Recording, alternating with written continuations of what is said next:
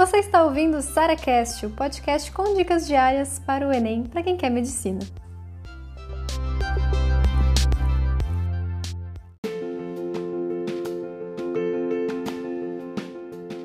Como se tornar autodidata nos estudos? Ser autodidata, gente, não é aprender as coisas, tipo, do vento. Eu sempre achava isso, sabe? Nossa, a pessoa tão autodidata, eu pensava assim, nossa, ela aprende sozinha, sem precisar de nada. Ela aprende por, sei lá, dedução. Ela aprende pelo, por osmose, sei lá. Eu tinha essa, essa ideia falsa, né? Obviamente não tem nada disso.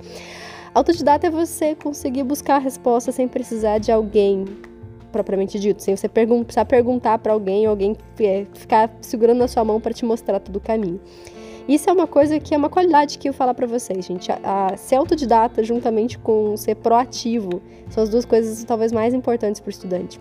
Porque assim, se você for esperar alguém o tempo todo explicar para você a matéria, explicar para você o que você tem que fazer, acaba levando muito mais tempo, sabe? Então, ser autodidata você ganha tempo, você vai direto ao ponto e você aprende muito mais rápido, porque quase sempre isso é um método bem mais ativo de estudo, entendeu? Do que simplesmente alguém ali te explicar e depois você simplesmente repete o que a pessoa está fazendo. E ser proativo é aquilo de. Sabe quando você tá. Quando você tem uma dúvida e assim você não descansa até tirar essa dúvida, você corre atrás, você abre o Google, você pesquisa, você abre o livro, você vai atrás e você, sabe? Não é negócio de você ir investigar, tipo, investigação mesmo, né? Até a gente encontrar a resposta. Gente, isso é outra coisa assim que as duas coisas caminham juntas, percebe, né?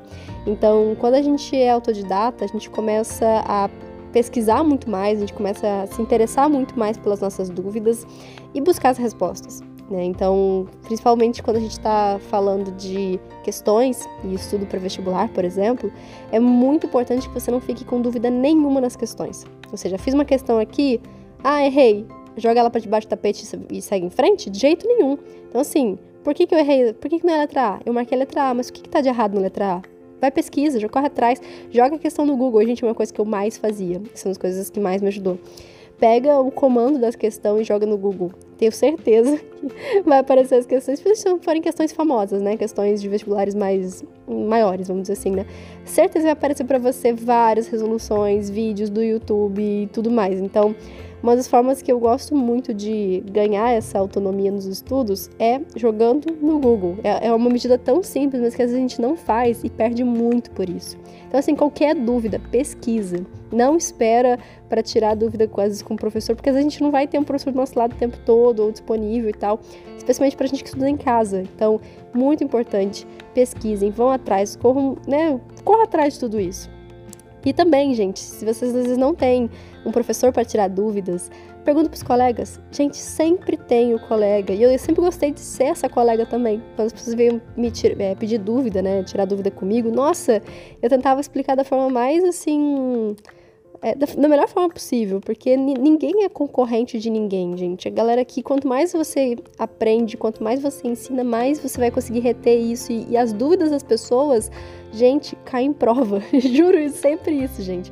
As dúvidas das pessoas, que as, que as pessoas nunca sabem e tal, ficam sempre confundindo uma coisa com a outra, geralmente são temas de prova também. Então, quando você ajuda e tira uma dúvida de uma pessoa, você acabou de aprender uma questão de prova muitas vezes, tá certo? Então, sempre pense nisso, tá? Que você para você ter essa autonomia, você não precisa de professor, mas você não precisa não pedir ajuda também, tá? Então assim, peça ajuda para seus colegas, dê ajuda para seus colegas, isso é muito importante. Você vai começar a perceber que o seu estudo ele flui melhor. Você não precisa simplesmente de aula, aula, aula, aula para pegar a teoria, pegar ali o conhecimento. Você já consegue fazer isso sozinho.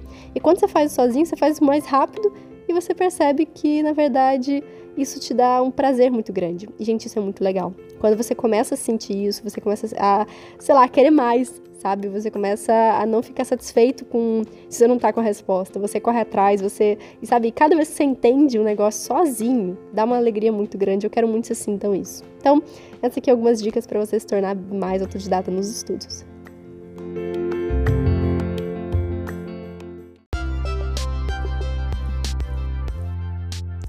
Você ouviu mais um SaraCast, o podcast com dicas diárias para o Enem.